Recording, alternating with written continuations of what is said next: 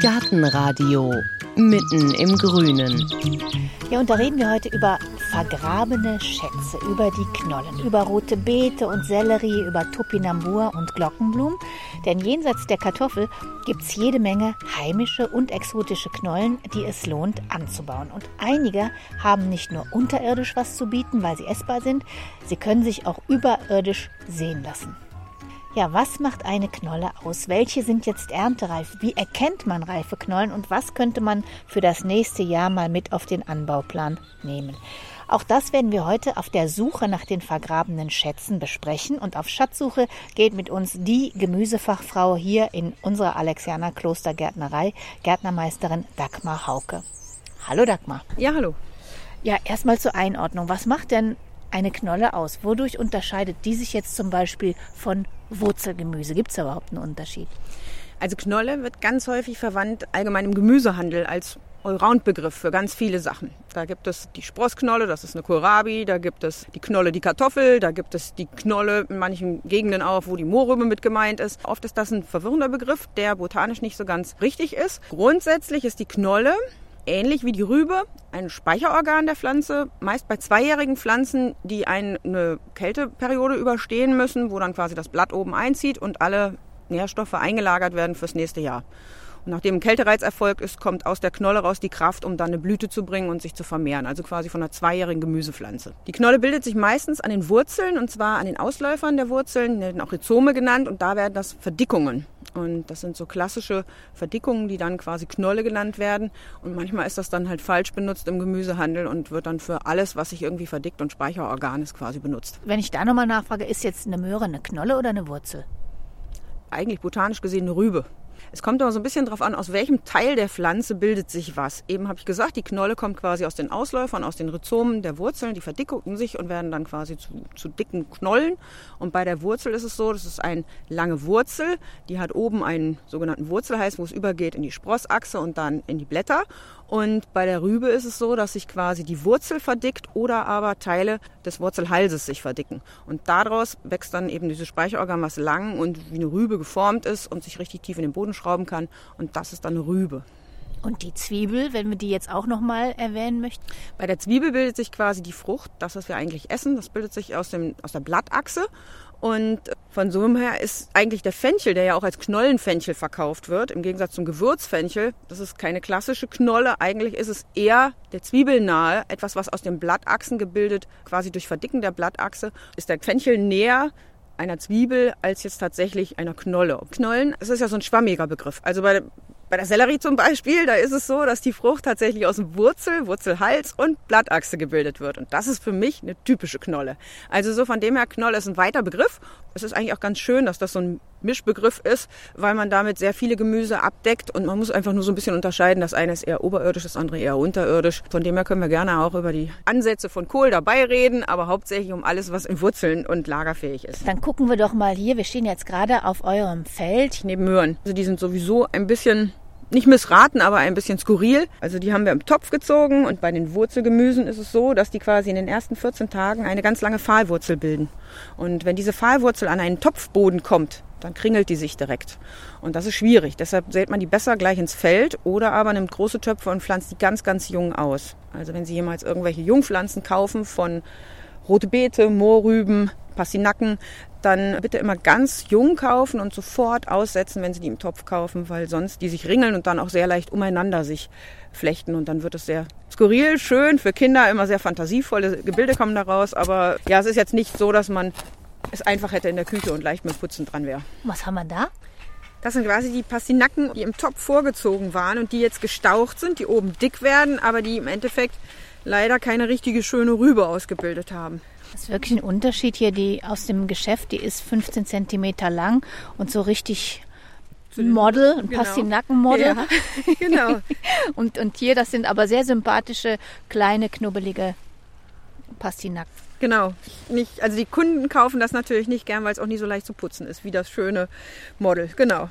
Wenn wir noch einmal allgemein drauf gucken, gibt es denn irgendwelche allgemeinen Vorteile von Knollengemüse? Ja, Knollengemüse sind haltbarer, sind lagerfähig. Fängt an tatsächlich bei denen, wo man fast nicht Knolle zu sagen würde, bei den großen Kohlrabis, die kann man ein paar Monate im Kühlhaus lagern. Dann geht es bis hin zu den Kartoffeln, die man halbe Jahre lang lagert.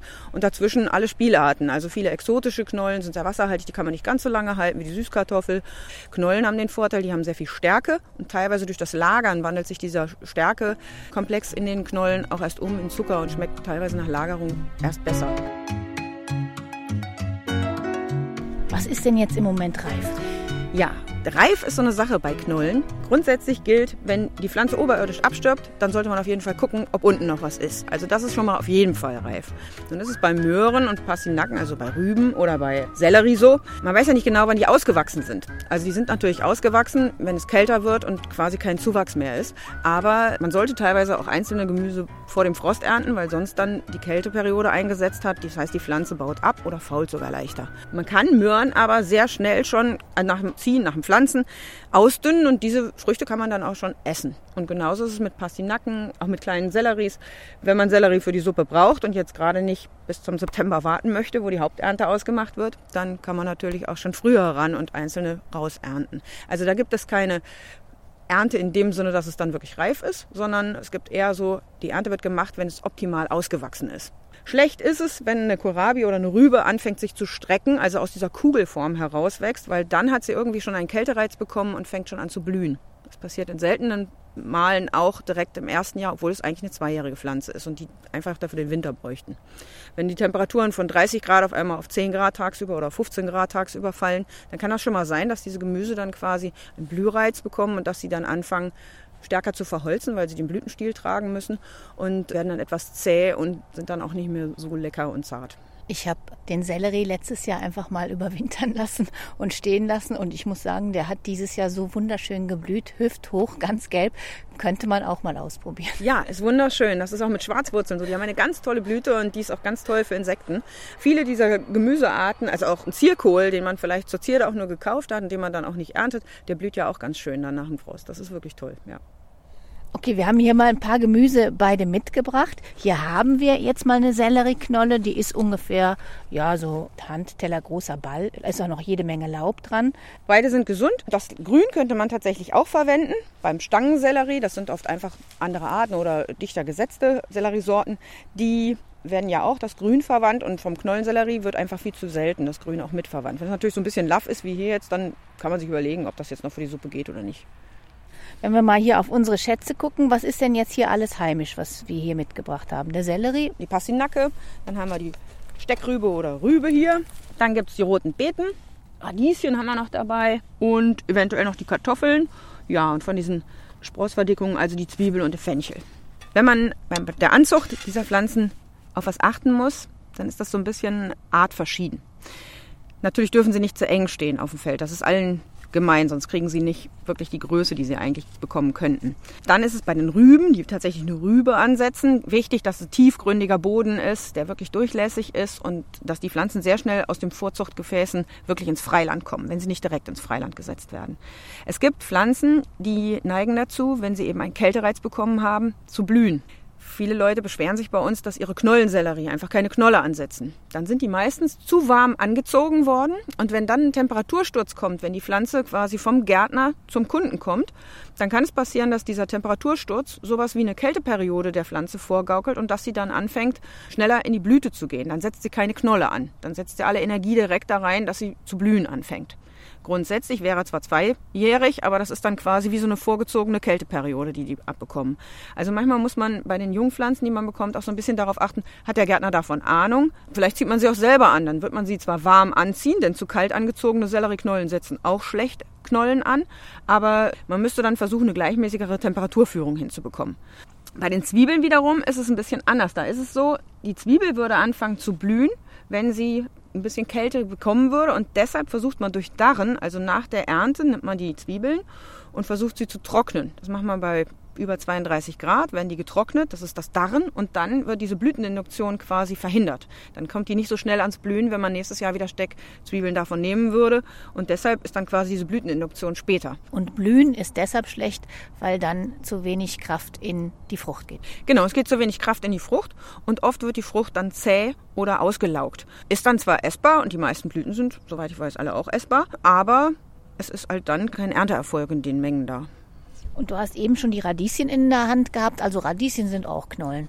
Tja, Radieschen, Radieschen stehen ja über der Erde und sind auch so ein Ding so ähnlich ja, wie rote Beete, dass sie quasi aus dem Hypokotyl, also aus diesem Zwischenraum zwischen Wurzel und Spross, also zwischen Blattachse, quasi ihre Knolle machen. Wobei die Radieschen einen großen Anteil von der Wurzel auch noch haben. Also ähm, man kann sie Knollen nennen, aber theoretisch sind es natürlich eher Rüben. Ja, und hier habe ich noch was mitgebracht. Also Mangold, rote Beete und Rüben, also Mairüben oder Teltower Rübchen, die sind ja alle quasi aus der Zuckerrübe oder mit der Zuckerrübe entstanden und sind alle sehr nah miteinander verwandt. Also es kann tatsächlich mal passieren, dass man sich Mangold pflanzt, der ja eigentlich als Blattgemüse gezogen wird und dass da dann unten eine Verdickung ansetzt, die einen sehr stark an eine rote Beete erinnert. Hier ist es sogar eine orange Knolle, also die kann man dann noch so essen wie eine rote Beete. Auch roh. Also jetzt diese ganze Unterscheidung, die wir machen, Knolle oder Rübe oder Zwiebel, als Hobbygärtner, muss ich das wissen? Wichtig eben, also eben habe ich schon gesagt, bei der Anzucht für Wurzeln gilt halt ganz klar tiefgründig. Und Kohl kann ich sehr gut vorziehen und da macht es auch nichts, wenn die Wurzel ein bisschen mal gebremst wird durch einen Topfboden.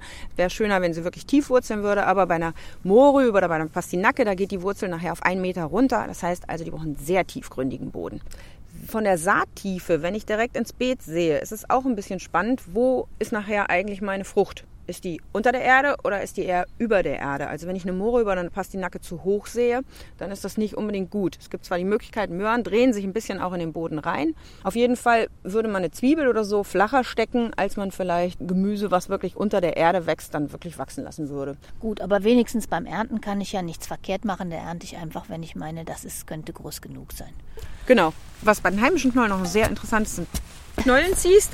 Knollen ziehst? Das ist ja ein wunderschönes Laub hier. Ja, er hat ein sehr schönes dunkles Laub mit ein bisschen gefurchte Blätter und blüht eigentlich selten, habe ich noch nicht erlebt, dass er blüht. Und der hat unten weiße Knollen, die auch als Verdickung an den Wurzeln wachsen. Und müssen wir mal gucken, ob wir jetzt schon welche dran haben. Der ist nämlich mehrjährig und es kann auch sein, dass die sich ein bisschen stärker erst im nächsten Jahr ausbilden. Ach, Ne, hier fängt es an, da kommen Knollen, aber es ist noch eigentlich sehr klein. Die Pflanze sieht oben schon riesig groß aus und unten die Knollen brauchen einfach noch, weil wir die in diesem Jahr erst gepflanzt haben. Die sind hier vielleicht 5, 6 Millimeter, sehen aus wie weiße Styroporkügelchen fast. Ja, ein bisschen wie Styroporkügelchen, genau. Ja, aber man sieht deutlich, dass die an den Rhizomen wachsen, also dass die an den Wurzelausläufern wachsen und das sind die Speicherorgane. Die müssen sich noch ein bisschen stärker ausbilden, wenn die Pflanze den Winter überleben will. Wie groß wird der, wenn er mal groß ist? Es gibt die tatsächlich, wenn sie ausgewachsen sind, fingerlang. Auch nur so dick wie ein Finger. Viel stärker werden die nicht. Und dann sind die ein bisschen eingerillt. Also zum Putzen ist es etwas schwierig. Was mache ich damit? Also die schmecken wirklich ein bisschen wie Artischocken. Zart, knackig und die werden mit angedünstet oder die werden auch gekocht mit Salzwasser, werden als Gemüse gegessen. Ach, wäre eine Alternative zur Artischocke, wenn mir das zu viel Geputze ist, zum Beispiel geschmacklich? Ja, also die sind knackig und haben schon noch ein bisschen was rohes, rübiges. Und den muss man wahrscheinlich selber anbauen. Im Geschäft habe ich den noch nicht gesehen. Knollenziehst. Nee, gibt es sehr wenig zu kaufen, leider. Ist auch so ein bisschen in Vergessenheit geraten. Und man muss wirklich sagen, das ist ein ganz, ganz tolles Laub hier. Das könnte man auch so ins Staudenbeet setzen als schöne grüne Pflanze. Genau, das sollte man nicht ins Gemüsebeet setzen, weil das vielleicht ja im Winter dann noch umgegraben wird oder irgendwie bearbeitet wird, sondern es muss irgendwo hin, wo es wirklich auch ein paar Jahre wachsen darf. Von den heimischen Sachen, muss ich gestehen, fand ich am exotischsten der Widerspruch an sich. Hier diese Steckrübe, die ja auch Handteller groß ist, gelb, lila, die hatte ich selber noch nie auf dem Teller. Ist das was, was wieder kommt oder was es sich lohnt anzubauen? Also eine Steckrübe ist schon sehr streng im Geschmack, nach Rübe oder so kohlig. Also selbst Kohl hat ja jetzt nicht mehr den Stellenwert, wie es früher hatte. Rüben galten bei meinen Großeltern noch als das arme Leute essen. Gab es zwar zweimal die Woche, aber im Endeffekt war das das Lagergemüse, was jeder noch hatte und was man nur dann aß, wenn man gerade nichts anderes hatte. Heute ist das so ein bisschen im Wiederkommen. Das liegt aber auch daran, dass es viele Sorten wie diese Mairüben oder die Teltower Rübchen gibt, die vielleicht nicht ganz so groß werden wie diese hier, wie diese Steckrübe. Steckrüben sind schon stärker, strenger im Geschmack, passt natürlich zu kräftigen Speisen. Entweder zu einem heftig gewürzten Tofu oder zu wirklich einem Stück Fleisch. Passt das natürlich. Und die Teltower Rübchen oder die Mairübchen, die sind dann eher so im Geschmack ein bisschen in die Richtung wie Rettich. Und auch beim Rettich, der ist ja auch schon vielen zu scharf. Da gibt es dann wieder den Daikon. Das ist so ein asiatischer Rettich, der wässriger ein bisschen ist, der eigentlich für Kinder viel besser geeignet ist. Und trotzdem pflanzt man meistens Rettich oder Radieschen, wenn man das so aus der Kultur her kennt. Grundsätzlich, wie die wachsen, und das ist sehr gesund, wachsen. Das ist schön bei den Rüben und auch mal als Bereicherung des Geschmacksangebots. Aber es ist jetzt nicht so das Gemüse, was man einmal die Woche essen würde. Also das kann man eben auch gucken, dass man manche Sachen mal ausprobiert, aber Ja. nicht gleich übertreibt. Ja, natürlich. Und es ist einfach auch ganz klar, man kann heute, ähm, gerade wenn man sich vegetarisch oder vegan ernähren will, dann muss man ja auch wieder zu den alten Gemüsen zurückkommen. Und das ist auch sehr schön, weil die hier auch wachsen. Regionalität ist wichtig, kurze Wege und vor allen Dingen auch vielleicht ein ordentlicher Anbau. Und das kann man mit den Rüben oder mit alten Gemüsen auf jeden Fall erreichen. Habt ihr denn im Laufe der Jahre das Knollensortiment erweitert, also dass man heutzutage auch eine viel größere Vielfalt kaufen kann bei Knollen? Oder sind das wirklich so die Klassiker, die, die immer so dieselben sind?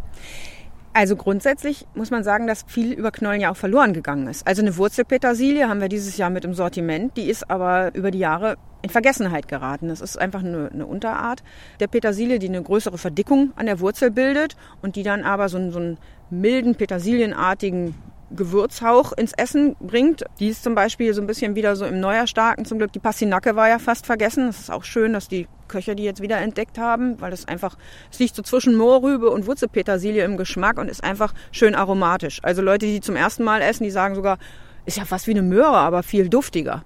Ne, also so von dem her, das ist einfach schade. Dann gibt's natürlich sowas wie Zuckerwurzel. Also was bei uns auch ganz wenig bekannt ist, dass beim Koriander, der Koriander setzt auch eine schöne Wurzel an und in Asien wird viel mehr die Wurzel gegessen als das Grün. Bei uns wird immer nur das Grün verwandt. Also da gibt es schon einige Sachen. So ein bisschen eine Rückbesinnung auf das, dass man Knollen ziehst, essen kann oder so gibt es auch, aber es ist noch verhalten. Also im Endeffekt geht einfach die Vielfalt immer ein bisschen mehr zurück und das ist super schade, weil, weil einfach, ja, da geht ganz viel verloren. Es ist einfach auch an Geschmacksvielfalt ganz toll. Jetzt wollen wir heute ja nicht über Kartoffeln reden, da haben wir schon mal eine ganze Sendung gemacht. Aber was ich hier mitgebracht habe, das ist wirklich ein ganz dickes Ding. Das ist eine dicke Süßkartoffel. Die ist vielleicht Ja. 400 Gramm. Was sollte ich da wissen, wenn ich es mit der versuchen will? Süßkartoffeln sind eigentlich nicht aus unseren Breiten. Das heißt, die wollen wärmere Temperaturen und die haben Probleme ab minus 5 Grad auf jeden Fall und vorher stirbt die Pflanze eventuell auch schon ab. Das heißt, die würde auch erst im April vorgezogen und kommt dann erst ab Mai raus, wenn die Temperaturen nachts nicht mehr unter 10 Grad fallen. Die rankt, das ist ein Windengewächs. Die braucht also am liebsten irgendein Rankgitter oder irgendwas, wo sie hochwachsen kann und mag es sehr gerne, wenn sie warm steht, gleichmäßig gegossen wird. Sie wird dann im September, wenn das Laub anfängt zu welken, geerntet. Die schmeckt dann auch noch nicht sofort. Da ist genau das mit dem Stärkeumbau zum Süßen, so ein bisschen, dass man sie einfach mal eine Woche oder zwei, drei Wochen einfach lagert. Die hat aber einen sehr hohen Wasseranteil. Das heißt, die lässt sich nicht so gut lagern wie Kartoffeln. Und deshalb ist sie auch nicht so ein wirkliches ewig Wintergemüse. Das fängt dann irgendwann an, an den Schnittstellen oder so zu faulen aufgrund der hohen Wasserkonzentration. Früher wurde ja nachgesagt, dass sie auch Nematoden quasi anziehen würde auf die Beete. Das ist aber so ähnlich auch bei Kartoffeln. Deshalb pflanzt man ja auch keine Erdbeeren direkt nach Kartoffeln, die wiederum nematodenempfindlich sind. Also man müsste dann eine Zwischenfrucht auch machen, wenn man die tatsächlich auf den Acker pflanzt. Aber ich pflanze die einfach auch ganz gerne in einen Topf und lasse sie dann am Nachbarzaun hochranken oder so. Also dann habe ich sie auch im Blick und außerdem blüht sie schön. Einzelne Sorten haben wirklich sehr schöne Blüten, die dann auch an diesen langen Ranken blühen. Das finde ich dann immer ganz schön. Bei Kartoffeln kauft man ja auch Saatkartoffeln. Gibt es schon Saatsüßkartoffeln? Ja, es gibt tatsächlich Sorten, die man kaufen kann, meistens als Jungpflanze. Man kann auch nicht, wie bei Kartoffeln, quasi eigene Knollen überwintern und wieder einpflanzen. Die sind etwas empfindlicher. Die Süßkartoffeln werden über Stecklinge aus dem sehr wüchsigen Pflanze vermehrt. Da gibt es mehrere Sorten. Es gibt ja tatsächlich weißfleischige Süßkartoffeln, orangefleischige sind die gängigsten und dann gibt es aber auch violettfarbene Süßkartoffeln innen drin, die auch beim Kochen so bleiben. Und diese verschiedenen Sorten kann man tatsächlich auch kaufen. Und dann habe ich auch noch den Tipp gehört, da hat jemand gesagt, wenn man die oben abschneidet und ins Wasser stellt. Das ist bei vielen Rüben so. Das kann man tatsächlich auch, wenn man den Sellerie oder die Möhre verarbeitet, kann man die Sprossspitze in Wasser tun und die wächst weiter. Da kommt dann nicht unbedingt eine Rübe wieder dran, aber es wächst eine schöne Pflanze da draus nochmal. Wenn es nicht schimmelt oder fault. Und das ist bei der Süßkartoffel leider so. Je größer die Schnittstellen sind, da kann es schon mal passieren, dass die einem dann wegfaulen an den Stellen.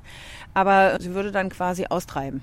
Und wenn die dann austreibt aus dem Grün, kannst du wunderbar abschneiden und daraus Stecklinge machen. Die wurzeln ganz toll und daraus entwickeln sich nachher auch Knollen. Also das sind nachher Knollen im Boden bildende Pflanzen. Mit den Möhren oder mit dem Sellerie oder auch mit der Pastinacke.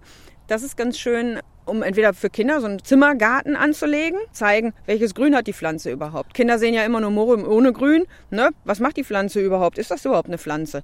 Dann kann man tatsächlich oben die Sprossachse, wo die Blätteransätze waren, die nur ausgebrochen sind zum Lagern, die kann man dann abschneiden. Die würde man ja sowieso wegputzen, wenn man das Gemüse verwendet. Und die kann man in Wasser setzen und die treiben dann oben nochmal schön grün aus.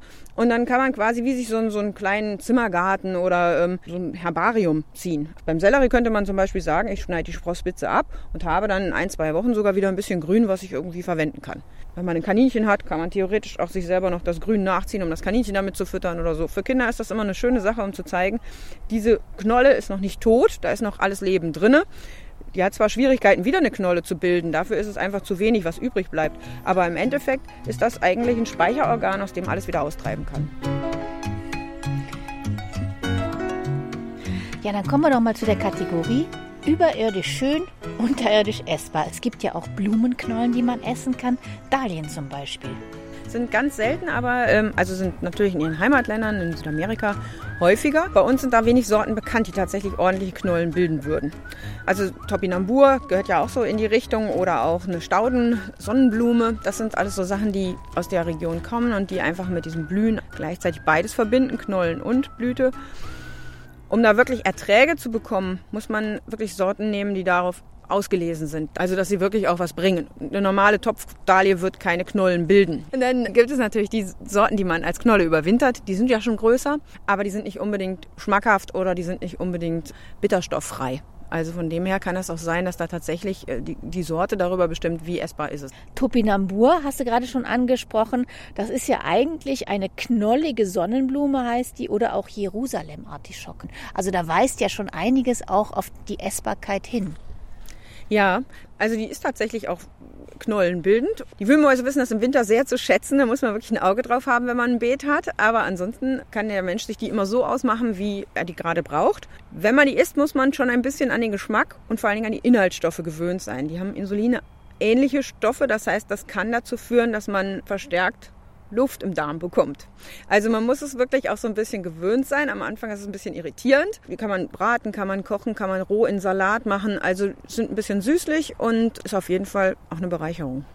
Und die muss man noch nicht mal selber anbauen. Die wächst ja auch oft wild an Flussufern oder so. Die könnte man einfach auch mal irgendwo ernten, oder? Könnte man wahrscheinlich. Also ich kenne das hier vom Rhein, dass es da wirklich so tälerweise Topinambur gibt. Ich bin mir nicht ganz sicher, wie sauber unsere Flüsse sind. Also so von dem her ja, und in den Städten ist es einfach so, dass die Flüsse auch zu viel für Freizeitgedanken genutzt werden und zu viel zum Gassi gehen. Also das würde ich nicht unbedingt machen. Aber grundsätzlich so ein Topinambur, den kann man sich auch da theoretisch ausgraben, mit in den Garten nehmen und da vermehrt er sich auch ganz toll. Und das ist eine Pflanze, die super ist für den Balkon, weil ich habe diese schöne Blume, ich kann die auch noch essen. Ich habe wieder so mehrere Funktionen auf einmal. Ja, genau. Ich brauche nur ein bisschen Platz. Also Topinambur wird schon eine große Pflanze, die wird wirklich so 1,50 groß, wenn die sich wohlfühlt und höher. Die Blüte kommt ein bisschen später, was aber auch schön ist, weil im Herbst dann wirklich nicht mehr so viel blüht. Ist auch gut für Insekten und von dem her hat man da wirklich einen Mehrfachnutzen, ja. Beim Topinambur gibt es auch nicht nur den Einheitstopinambur, den man überall zu kaufen kriegt, also der quasi weiß innen drin ist oder, oder gelblich und außen äh, gräulich-bräunlich, sondern da gibt es tatsächlich auch rote Sorten und die lohnen sich auch manchmal. In Frankreich gibt es da wirklich ganz viele verschiedene Sorten. In Deutschland ist es so ein bisschen lahm, was da auf dem Markt ist. Genau. Bei den Blühpflanzen oder auch bei den Stauden oder Zweijährigen da wird immer wieder auch erwähnt, dass die Campanula rapunculus, es gibt auch eine Rapunculoides, aber die ist nicht essbar, die Rapunculus, die hat auch Wurzelverdickung und die ist auch essbar. Also quasi eine Glockenblumenart, die gleichzeitig schön blüht, aber auch die Wurzeln essbar sind. Und die Nachtkerze, die wird sehr gern als Schinkenwurzel bezeichnet. Das habe ich aber selber auch noch nicht so ausprobiert, weil mir meine immer zu schade waren auszubuddeln. Die blühen ja erst im zweiten Jahr und dann bin ich immer froh, wenn sie endlich blühen, anstatt dass ich sie dann ausbuddel. Aber die gibt es teilweise ja auch sehr häufig in den Gärten, also das würde sich, glaube ich, auch mal lohnen. Zum Teil setzen die sich ja auch selber auf irgendwelchen Brachen, alles voller Nachtkerzen. Da könnte man vielleicht mal eine ausbuddeln zum Probieren. Ja, aber wenn man, also ich bin dann eher der Verfechter von mal eine Samenkapsel mit nach Hause nehmen und da aussehen und dann ausbuddeln. Erstens weiß man dann, was man rangetan hat, also wie die Umgebung war. Und zweitens kann man ja, wenn man die wirklich in Gartenerde pflanzt, dann auch noch eine größere Wurzel bekommen. Vielleicht braucht man auch nicht die ganze Wurzel und kann den Rest wieder einpflanzen. Die sind sehr robust. Was wir noch gar nicht besprochen haben, das sind die Gräser, die auch Knollen machen, die man essen kann. Ja, also fällt mir als allererstes die Erdmandel ein. Die wird ja in Afrika und ähm, Amerika zum Teil angebaut.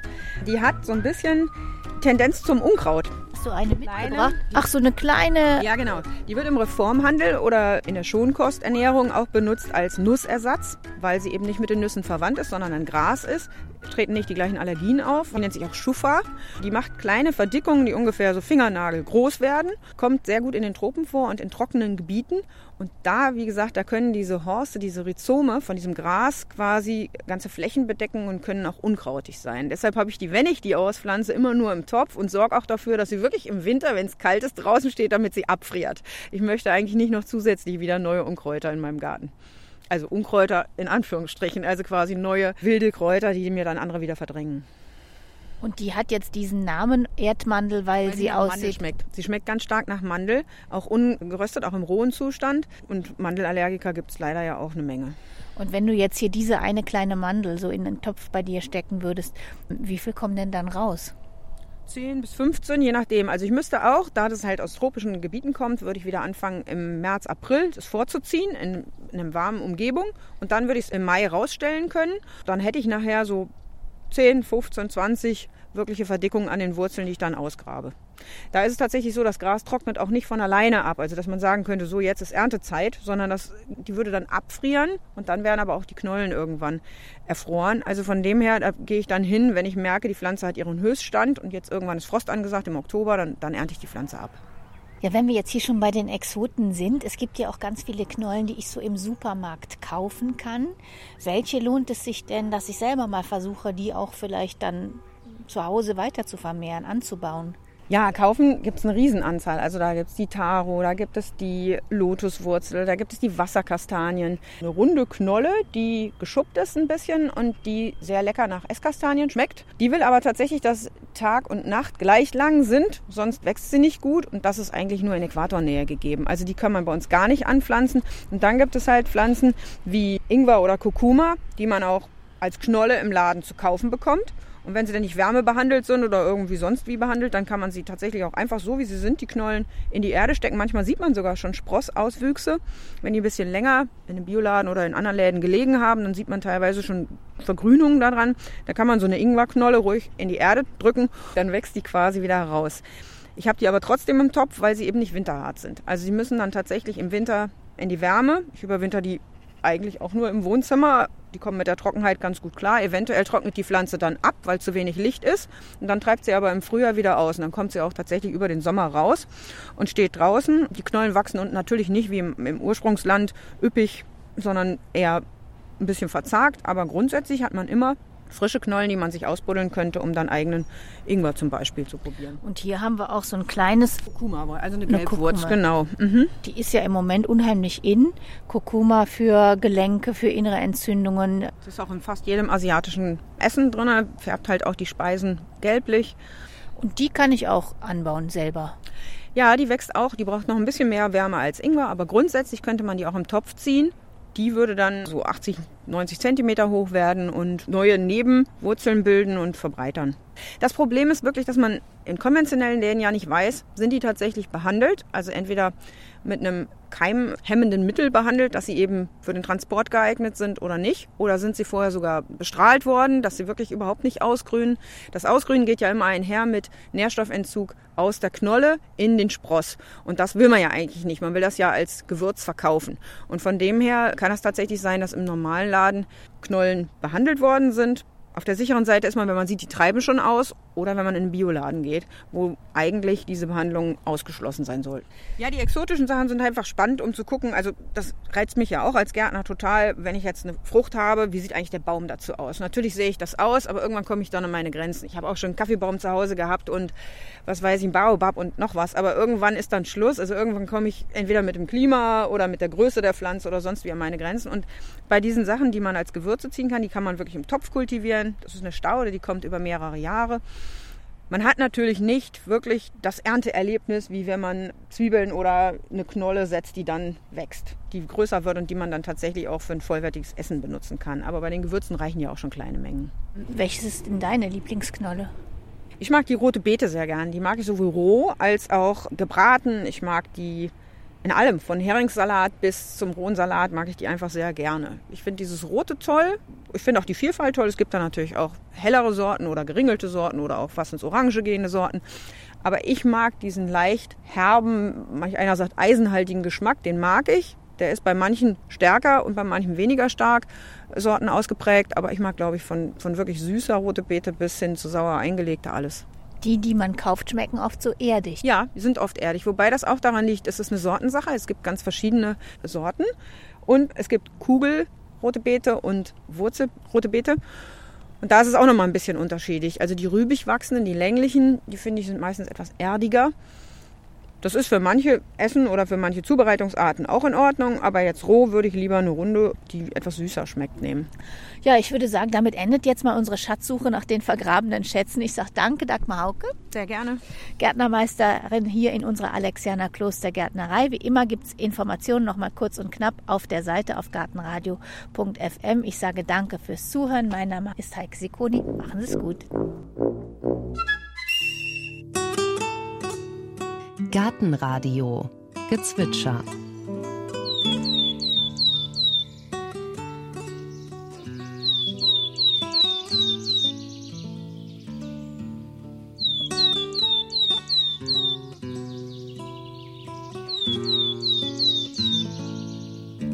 Das war die Weidenmeise. Gartenradio Ausblick. In der nächsten Folge hören Sie Sanddorn. Von der Bückware zum Superfood. Hochstand der Sanddorn am Strand von Hiddensee. Mein Vater hat sich seit Mitte der 80er Jahren setzt er sich mit dem Sanddorn auseinander. Das war ein Produkt der ehemaligen GPG hier in Glindow. Da wurde der Sanddorn angebaut nach Forschungsbemühungen der Humboldt-Universität.